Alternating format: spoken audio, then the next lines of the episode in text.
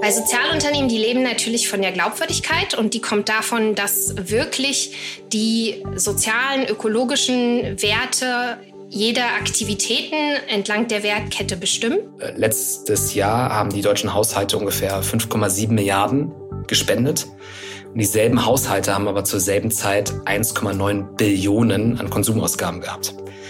Also wenn man nur ein Prozent dieser Konsumausgaben nutzen würde, um sie für die Spenden zu nutzen, dann würden wir die Spenden in Deutschland verfünffachen. Und das, diese beiden Fakten können wir etwas noch einfacher machen und können wir die Privatwirtschaft dazu nutzen, habt uns dann am Ende zu Share gebracht. Und damit herzlich willkommen zu einer neuen Ausgabe von Handelsblatt Green und Energy, dem Podcast zu den wichtigsten Fragen rund um Klima, Energiewende und Nachhaltigkeit. Heute mit dem Thema, wie viel bringen soziale Unternehmen wie Share und Co. wirklich? Mein Name ist Katrin Witsch und ich begrüße Sie aus unserem Studio in Düsseldorf.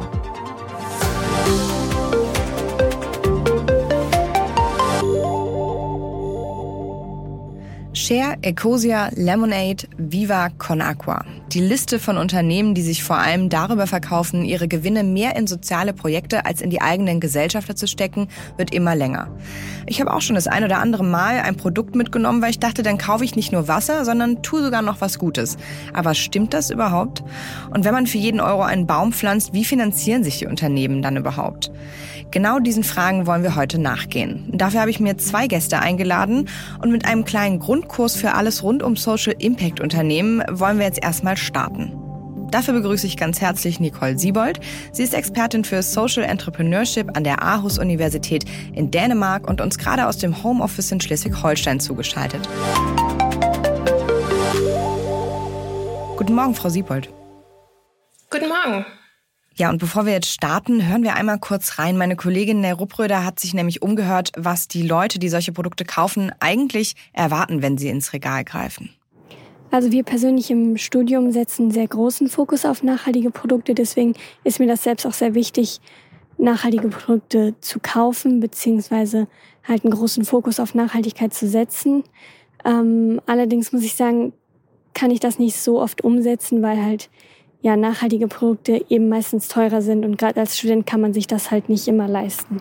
Also in der Regel achte ich nicht unbedingt darauf, was für Produkte ich kaufe, aber manchmal finde ich gerade so bei Produkten mit Social Impact, ähm, dass sie eine sehr schöne Verpackung haben und zwar dann schon ein bisschen teuer sind, aber dann nimmt man sie ja ähm, doch ganz gerne mit. Für mich ist es persönlich schon wichtig, dass die Produkte, die ich kaufe und bei den Unternehmen auch sozial verträglich sind. Und so Plattformen wie Share sind dann eine gute Alternative, um so einen, ja, so einen Sozialbeitrag äh, einfach als Kunde zu leisten.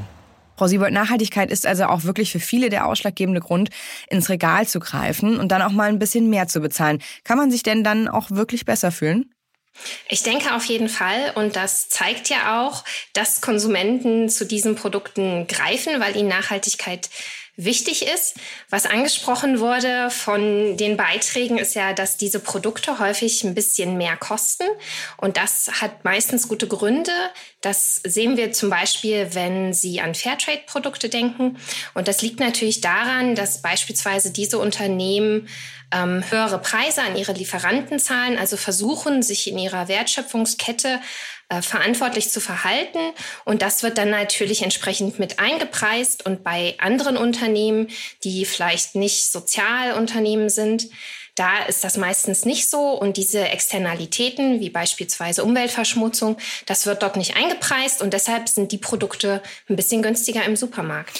Vielleicht müssen wir einmal kurz klären, was so ein Social Impact Unternehmen eigentlich ist oder auch Sozialunternehmen, wie man ja auf Deutsch sagt. Ja, gerne. Das äh, ist ein ganz weites Spektrum, gerade auch wenn man sich in Deutschland umschaut.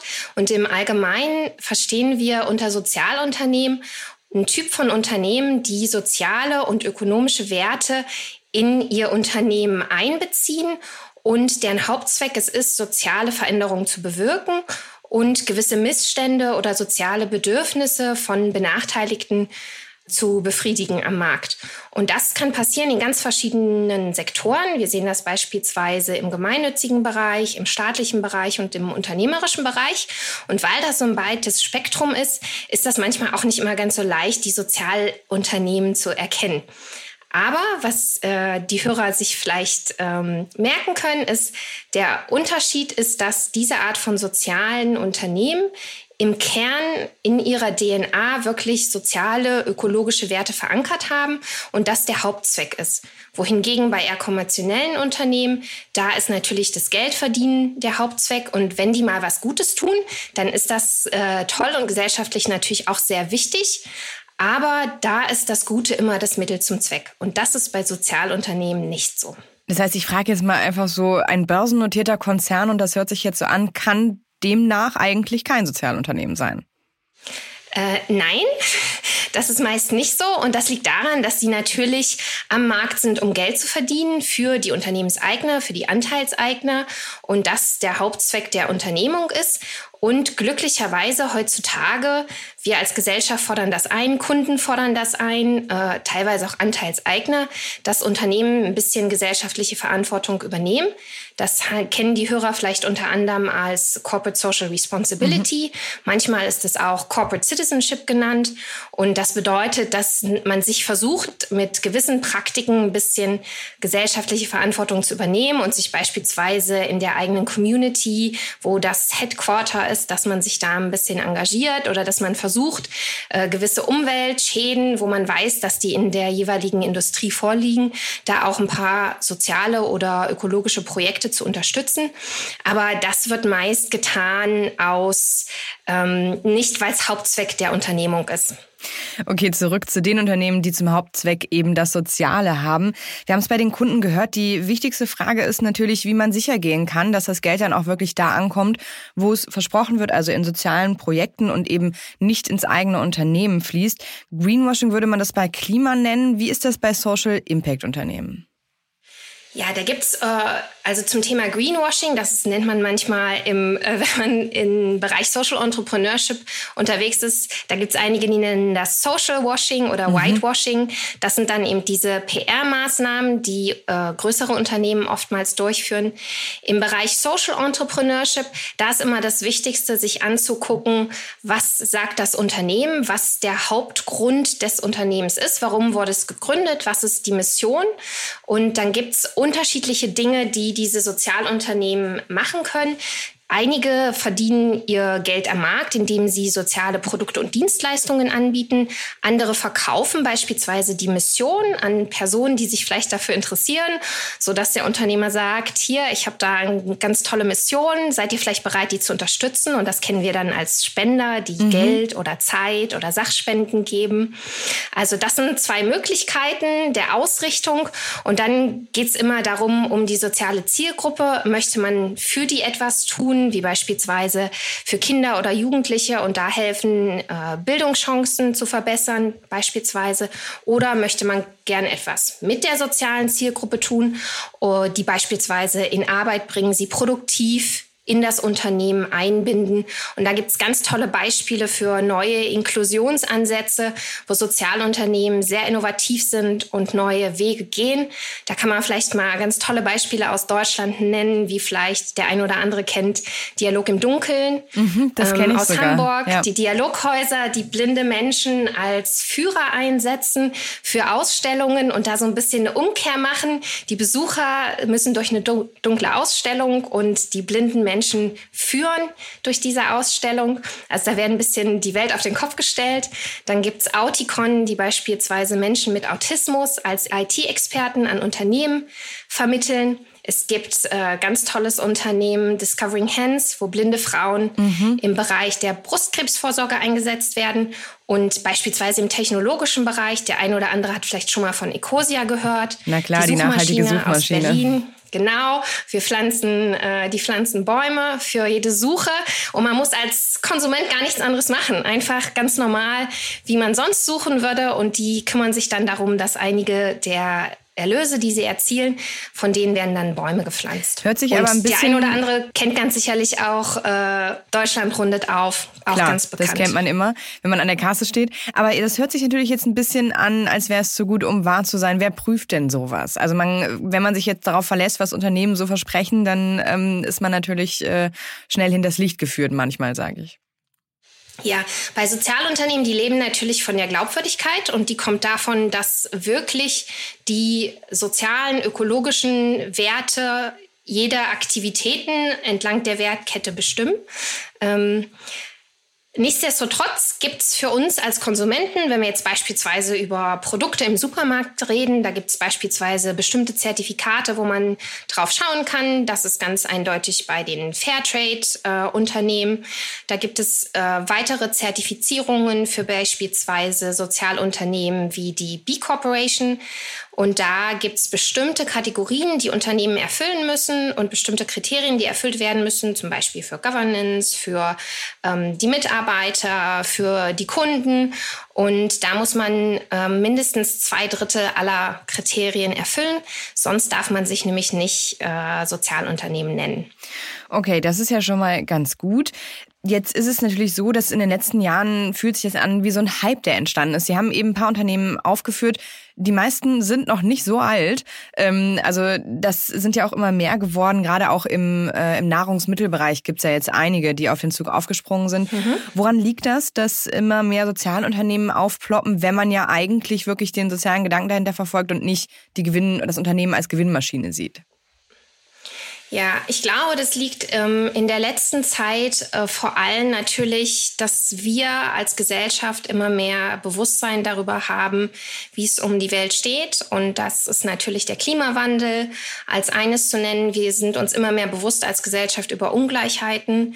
Und natürlich sind wir alle durch die Corona-Krise gegangen. Mhm. Ähm, das heißt, wir haben einfach ein Bewusstsein, dass gewisse Praxisen, Praktiken, die im unternehmerischen Bereich ähm, vorhanden sind, dass das langfristig für uns als Gesellschaft nicht nachhaltig ist.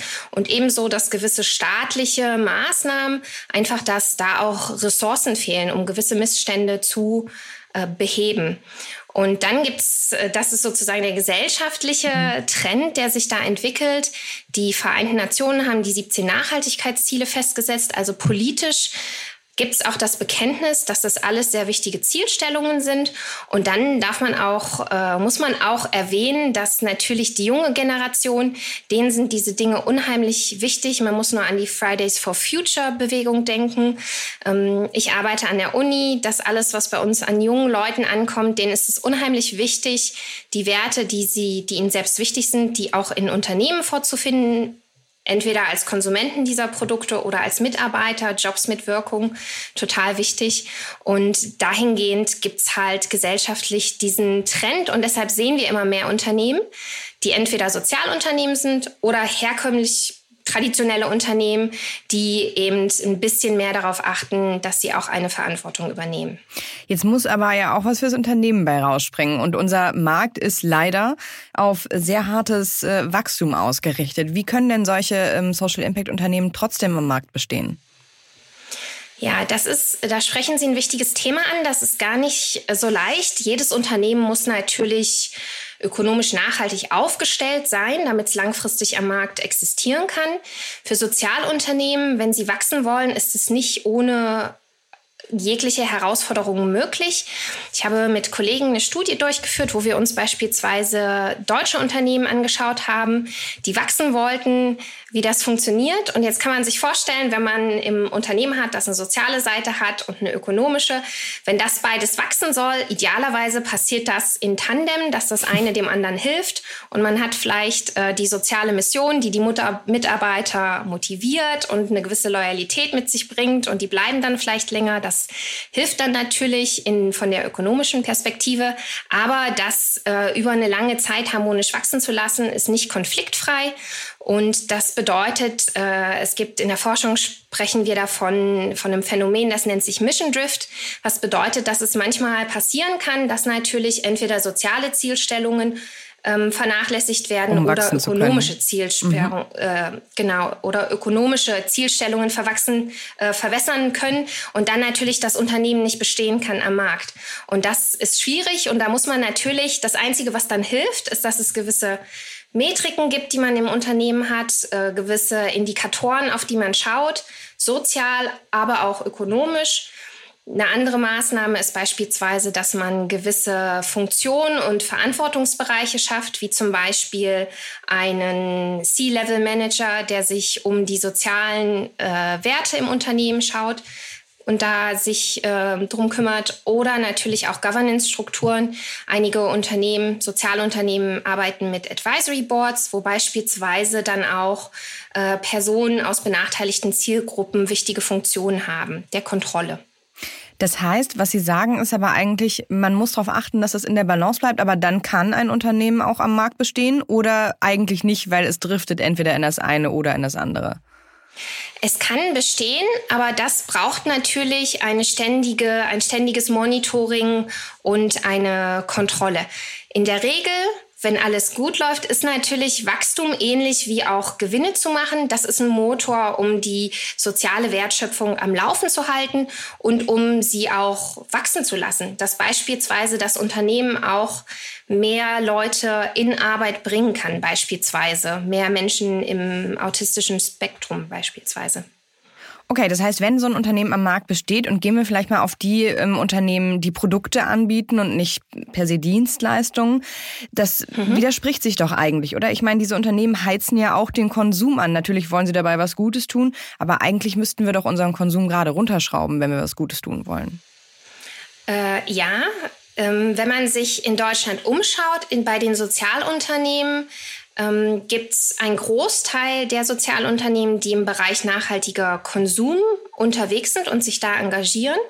Und es ist durchaus so, dass natürlich der Konsum wenn man Produkte anbietet, äh, befeuert man natürlich den Konsum.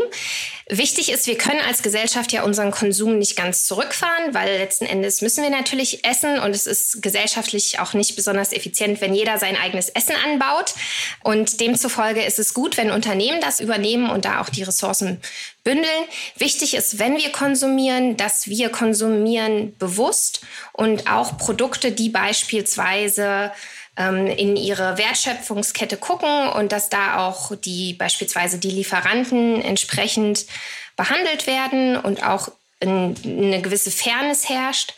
Und da ist es natürlich so, dass äh, ein bisschen weniger Konsum durchaus auch gut ist. Und ein Teil der Sozialunternehmen, der macht auch Werbung, die beispielsweise sagt, konsumieren Sie lieber weniger. Wenn man sich äh, vielleicht an Patagonia er mhm. erinnert, die Outdoor-Marke aus den USA, die hat zum Black Friday in der New York Times ein riesen ähm, Ad geschaltet, wo sie gesagt haben, kauft unsere Jacke nicht, weil, und dann wurden ganz viele Gründe aufgelistet, warum diese Jacke, warum es nicht ganz einfach ist, diese Entscheidung zu treffen, die Jacke zu kaufen oder nicht. Und deshalb ist da ganz oft die Message, ein bisschen weniger konsumieren ist für uns alle besser. Und wenn wir konsumieren müssen, dann lieber verantwortungsvoll und ähm, da einfach eine gute Wahl treffen. Ja, und dann eben auch mal ein bisschen mehr bezahlen und vielleicht ein Social Impact Unternehmen unterstützen.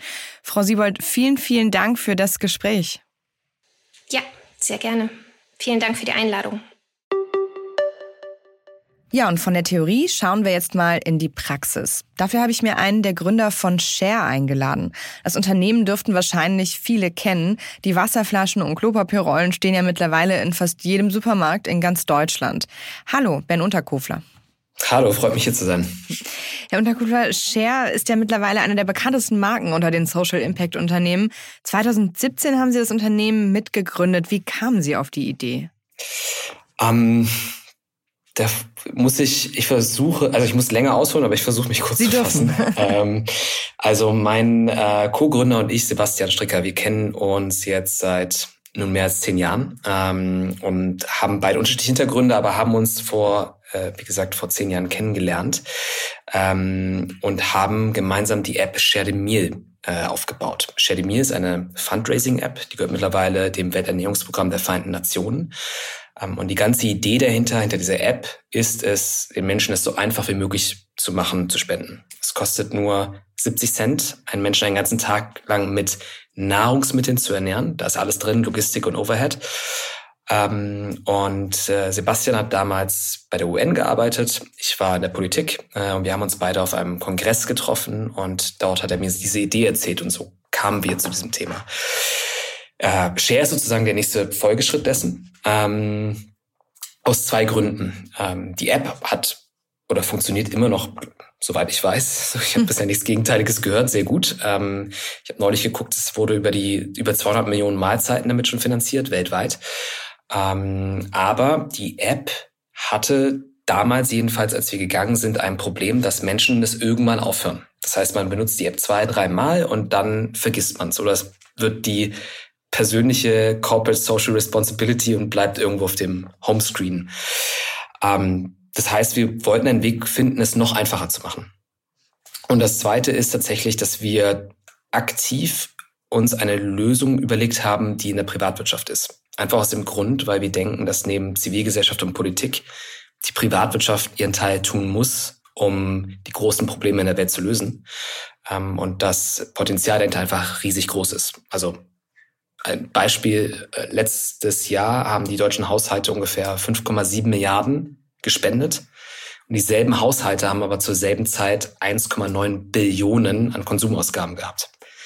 Also wenn man nur ein Prozent dieser Konsumausgaben nutzen würde und sie für die Spenden zu nutzen, dann würden wir die Spenden in Deutschland verfünffachen. Und das, diese beiden Fakten können wir etwas noch einfacher machen und können wir die Privatwirtschaft dazu nutzen, hat uns dann am Ende zu Share gebracht. Mit der ganzen Idee können wir Konsum, ein bestehendes Verhalten, jeder muss konsumieren, ähm, nutzen, um Gutes zu tun. Und so ist Share entstanden. Und das haben Sie ja dann relativ schnell auch auf den Radar von Rewe, DM und anderen Ketten gebracht. Wie, wie haben Sie das gemacht? Denn wenn man solche Marken überzeugt, auch das ist ja ein, ein großer Grund für den, für den Erfolg von Share, nehme ich an. Ja, ich glaube, ähm, es wäre, glaube ich, auch zum gewissen Teil naiv zu behaupten, da ist eine riesige Strategie dahinter gewesen, sondern es war auch ein wenig opportunistisch. Wir haben drei Riegel gebaut, drei Seifen und äh, Mineralwasser. Und die Idee dahinter war, mit jedem Riegel spendet man eine Mahlzeit, mit jeder Seife spendet man eine Seife und mit äh, jedem Wasser spendet man einen Tag Trinkwasser. Also genau mit dieser Logik sind wir dann zu den beiden Händlern gegangen, zu Rewe und DM und hatten Glück, dass wir einen Termin mit äh, dem Geschäftsführer oder dem CEO von Rewe, Leonis Suck, und mhm. dem Geschäftsführer Sebastian Bayer von der DM bekommen haben, jeweils 45 Minuten, und haben die Idee vorgestellt, gepitcht. Ähm, und beide haben Ja gesagt und äh, ähm, haben einen unfassbaren, also es war Glück, muss man sagen, dass wir diese Termine bekommen haben und sie überzeugen konnten und ähm, dann ein sehr enges partnerschaftliches Verhältnis seitdem. Man hat uns sehr viel Narrenfreiheit gegeben, Dinge auszuprobieren ähm, und all das mit dem größeren Sinn, lasst uns so viel wie möglich Gutes tun. Glück und äh, auch ein bisschen positives äh, Kalkül würde ich das nennen. Aber ähm, die Produkte haben Sie gerade schon erwähnt. Unterschiedliche Produkte unterstützen unterschiedliche Projekte oder verfolgen unterschiedliche soziale Ziele. Ähm, ich glaube, wer Share Klopapier kauft, unterstützt zum Beispiel den Bau von Latrinenhäuschen, wenn ich es richtig im Kopf habe. Genau. Und ähm, also was für unter Projekte unterstützen Sie aktuell und wonach vor allem wählen Sie die aus? Ja, ähm, das hat mehrere, mehrere Aspekte. Ähm, zunächst äh, muss es, weil das das Versprechen von Share, es muss eine Intervention sein, die auch ähm, nicht nur sinnhaft ist. Also wir suchen Interventionen immer danach aus, sie müssen sinnhaft sein und sie müssen tatsächlich, ähm, wir finanzieren nur Projekte, wo es keine Finanzierung gibt, also wo ein, wo ein Mittel fehlt und wir wirklich ähm, beweisen können oder nachweisen können, dass die Intervention, die dort vor Ort stattfindet, tatsächlich auch die Situation verändert. Das ist so der der soziale Nutzen und wie Aber man da muss ich direkt Nutzen mal einhaken. Macht. Wie können Sie das ja. sicherstellen, dass das wirklich Situation verbessert? Wer prüft das? Ja, äh, das sind tatsächlich erwiesene Projekte. Das sind also nicht Projekte, die man das erste Mal macht, sondern zum Beispiel die Verteilung von Schulmahlzeiten. Das ist wissenschaftlich bewiesen. Wenn man Schulmahlzeiten äh, zum Beispiel im globalen Süden verteilt, dadurch die, äh, die Rate der mhm. Kinder, die zur Schule gehen, erhöht, weil Eltern einen Anreiz haben, ihre Kinder zur Schule zu schicken, anstatt sie arbeiten zu lassen, weil sie dort ernährt werden. Ähm, gleichzeitig ist das Kind nicht hungrig, wenn es aufpasst. Das heißt, es kann besser lernen und dadurch ist die Chance höher, dass das Kind eine Schulausbildung bekommt. Dadurch die Chance höher, dass es in einen Job äh, einen Job findet und dadurch auch dann im hoffentlich dann im, im längeren Verlauf dann außerhalb der Armutsgrenze dann äh, sein Leben stattfinden lassen kann. Das sind sozusagen diese Maßnahmen oder diese Projekte, die wir gemeinsam mit den NGOs machen. Das ist vielleicht zum Anfang Ihrer Frage. Wir machen die Projekte nicht selber, das wäre vermessen, dafür gibt es Experten. Wir arbeiten mit über 15 NGOs zusammen in über 20 Ländern aktuell. Ähm, das ist zum Beispiel das Welternährungsprogramm der Vereinten Nationen wieder, aber auch zum Beispiel die Welthungerhilfe oder lokal die deutschen Tafeln. Also wir machen sowohl international als auch lokal. Und das machen wir äh, in drei verschiedenen Aspekten. Lokale Hilfe, Entwicklungszusammenarbeit, also wirklich Menschen langfristig helfen, Hilfe zur Selbsthilfe. Und das dritte ist Notfall. Also es gibt einfach Momente, wie jetzt zum Beispiel Kleinkinder in Somalia, wo einfach akuter Hunger Das heißt, droht, die Organisationen dienen Ihnen ja auch so ein bisschen als Gütesiegel. Ne? Also wenn ich jetzt Vereinte Nationen oder Welthungerhilfe höre, dann denke ich erstmal, ah ja, das ist eine, das ist eine gute Organisation, ähm, da vertraue ich drauf. Und davon profitiert dann auch wiederum Share. Korrekt, richtig. Also wir arbeiten nur mit Organisationen zusammen, die ähm, entweder, also normalerweise nur Organisationen, die eine DCI-Zertifizierung haben, also das deutsche Spendensiegel. Falls sie das nicht haben, als eine internationale Organisation ist, ähm, gibt es ähnliche Siegel im internationalen Kontext. Mhm. Und wie kann ich jetzt als Verbraucher wissen, wohin mein Geld genau fließt? Also kann ich das irgendwie mhm. selber überprüfen auch? Ja, also jedes unserer Produkte hat einen QR-Code, der findet meistens auf der Rückseite statt. Wenn man den scannt, sieht man ganz genau, wo und wie man hilft. Okay. Dann gibt es auch Möglichkeiten ähm, zu sagen, okay, ich möchte zwar was Gutes tun, aber natürlich sind die Produkte von, von Share oder auch von anderen Social Impact Unternehmen auch deswegen immer ein Stückchen weit teurer, denn sie müssen ja auch noch ihr eigenes Geschäft am Laufen halten. Reicht das denn eigentlich, um an diesem doch sehr konsumgetriebenen und wachstumsorientierten Markt zu bestehen als Unternehmen? Ich hoffe. Also das ist zumindest das, was wir beweisen wollen. Ähm, tatsächlich sind wir, ähm, und darüber kann man diskutieren, ob das richtig oder falsch ist, wir versuchen immer gleich gepreist sein zu anderen Wettbewerbern, die nicht sozial sind.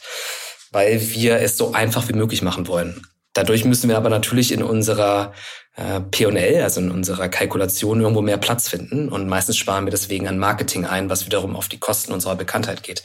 Also man muss dort Kompromisse finden. Ähm, wir sind aktuell noch nicht profitabel, wollen aber jetzt profitabel werden und arbeiten auch dorthin. Okay, das heißt, vielleicht können, können man, kann man das aufschlüsseln. Also ich kaufe jetzt eine Wasserflasche mhm. von Share, die kostet ja.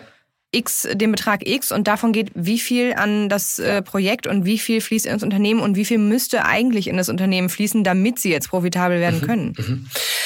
Ähm, das kann man natürlich, also man kann es am Beispiel der Wasserflasche natürlich machen. Pauschalisieren geht natürlich schwer. Wir haben über 120 Produkte in vier verschiedenen Kategorien. Da sind die Margen natürlich sehr, sehr unterschiedlich. Aber grundsätzlich kann man sagen, dass wir ungefähr sieben Prozent unseres Umsatzes spenden, was sehr, sehr viel ist. Ähm, das ist oft mehr als 50 Prozent unseres ähm, Profit ist das schwierige Wort, aber das, was wir sozusagen am Ende zur Verfügung hätten, um Mitarbeitende zu bezahlen, äh, die Büros zu bezahlen und zu investieren. Genau, ja. der Jahresüberschuss. So. Ähm, da sind dann sieben Prozent schon recht, recht viel. Ähm, das heißt, man muss versuchen, Effizienzgewinne auf der ähm, ähm, woanders zu finden, wie zum Beispiel Marketing.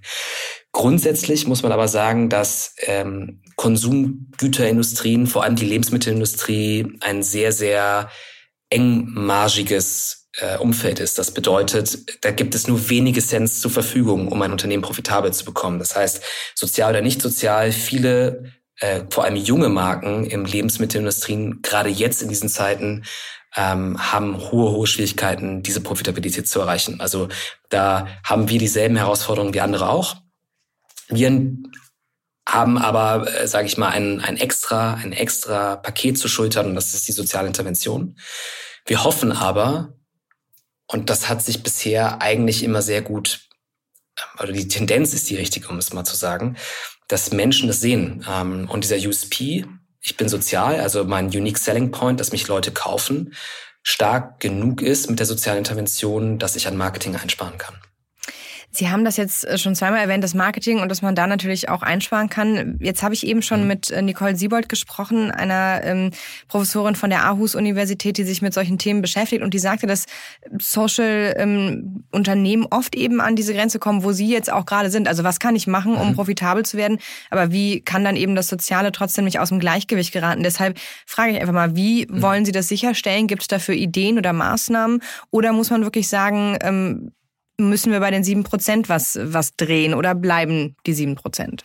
Das ist eine, eine super Frage. Also das sind, das sind Diskussionen, auch vor denen wir oft manchmal nicht gefeit sind. Wir haben bisher äh, daran nicht gerüttelt und versuchen daran auch nicht zu rütteln. Also die Grundmaßnahme muss sein, und das ist das Grundversprechen von Share.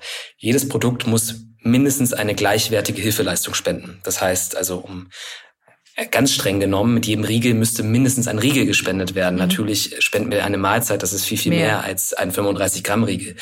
Ähm, aber wir haben für uns eine Threshold gesetzt, die, ähm, also eine Grenze gesetzt, die knapp unter diesen sieben Prozent ist. Ähm, die möchten wir eigentlich auch nicht angreifen. Ähm, ähm, die, das, die allerwichtigste Prämisse für uns ist, aber nicht der Geldbetrag an sich, sondern das Versprechen, das Markenversprechen, was wir verfolgen und dass die Intervention sinnvoll ist. Und äh, die kann auch manchmal mehr als die sieben Prozent sein und dann muss es irgendwie mehr als die sieben Prozent ermöglicht werden. Und im Notfall müssen wir das Produkt teurer machen. Das wollte ich jetzt gerade fragen. Gibt es denn jemanden, ja. der bei Ihnen da ein bestimmtes Auge drauf hat, dass beides immer noch im Gleichgewicht bleibt? Also gibt es da eine bestimmte Person zum Beispiel, die darauf achtet? Das war jetzt so ein Vorschlag, den Frau Siebold äh, gemacht hatte eben im Gespräch. Also im letzten Fall dann wir in der Geschäftsführung. Mhm. Äh, wir achten natürlich und müssen darauf achten. Ähm, wir haben ein eigenes Impact-Team bei uns. Das mhm. sind mehrere, ich glaube, das ist recht einzigartig. Äh, das sind mehrere Personen, die bei uns arbeiten, die sich nur um das Thema Impact kümmern und dort auch Experten sind diese Personen haben bei uns ein recht großes ähm, Sagen, wenn es in Entscheidungen geht, wie unsere Produkte gebaut werden. Also das heißt, es gibt eine Art Veto, dass wir äh, im, im schlimmsten Fall, wenn sozusagen diese soziale Intervention nicht aufgeht, da die Hand gehoben wird und dann können wir dieses Produkt nicht herstellen. Wir wollen natürlich, und das, das hat einen Grund dahinter natürlich, wir wollen an unserem eigenen Markenversprechen nicht rütteln. Ab dem Moment, wo wir daran rütteln, ähm, ähm, ähm gefährden wir unsere Marke. Ähm, deshalb ähm, ja, heiß diskutiert, aber ähm, da begegnet man sich auf Augenhöhe, um es mal so zu sagen. Okay, also spannend zu sehen, wo, wo Share da nächstes Jahr hingeht. Das werden wir auf jeden Fall weiter im Blick behalten. Aber ich habe noch eine letzte Frage und zwar, ich kenne ja auch die Produkte und Share hat ähm, natürlich auch Verpackungen, auch Plastikverpackungen. Ähm, ich weiß, dass zum Beispiel die Wasserflasche, glaube ich, sogar aus 100% Rezyklat besteht. Aber wie hoch ist der Anteil von recyceltem Plastik ähm, bei Ihren Produkten und äh, kann man da eigentlich auch noch nachhaltiger werden? Wir versuchen es. Es ist natürlich, also ja, wir wollen so nachhaltig wie möglich werden. Ähm, das Beispiel, Sie haben jetzt gerade die Rezyklatflasche erwähnt, da waren wir sogar äh, die ersten in Deutschland, obwohl diese Technologie recht alt ist. Ähm, wir sind noch nicht überall perfekt, aber wir versuchen so perfekt wie möglich zu werden. Also ich tatsächlich, ich sehe jetzt hier gerade, ich habe hier lustigerweise gerade einen Kugelschreiber von uns in der Hand, da steht sogar drauf, dass der zu 90 Prozent recycelt ist. Ähm, ähm, also überall da, wo es funktioniert und es auch bei uns in die Kalkulation passt, Nachhaltigkeit ist meist ja auch noch teurer. Das heißt, das muss ja, kommt ja noch on top zu der sozialen Intervention. Es muss reinpassen und dann, ähm, dann, dann machen wir das auch. Es gibt manche ähm, zum Beispiel bei dem Riegel, da sind wir noch lange nicht da, wo wir sein wollen. Wir haben zwar die Verpackungsmenge um sehr, sehr stark reduziert ähm, und dadurch Plastik einzusparen, aber äh, anhand der EU-Gesetze kann man mit den Folien, das ist ja eine Mischfolie, äh, um sicherzustellen, dass der Riegel auch äh, gesund bleibt zum Beispiel, kann man dort noch nicht, jedenfalls nicht günstig, äh, eine 100% recycelte Folie anbieten. All diese Sachen zwingen uns dann noch dazu, Kompromisse einzugehen, aber natürlich ist das auch einer der hohen Themen für uns, so nachhaltig wie möglich zu sein. Okay, wir halten fest, auch Social Impact Unternehmen äh, haben schwierige Entscheidungen und können trotzdem auch immer noch nachhaltiger werden. Herr Unterkofler, vielen Dank für das Gespräch. Danke Ihnen. Das war Handelsblatt Green und Energy für diese Woche. Wenn Sie Fragen, Themen oder Anregungen für uns haben, schreiben Sie uns einfach eine Mail an green@handelsblatt.com. Und wer mehr zu allen Themen rund um Energie und Klima wissen will, der sollte mal einen Blick in die Show Notes werfen. Da gibt es jetzt den Link für ein Testabo beim Handelsblatt. Ich bedanke mich für die Produktion und wenn Ihnen unsere Sendung gefällt, dann freuen wir uns natürlich über eine gute Bewertung in Ihrer Podcast-App. Bis zum nächsten Mal.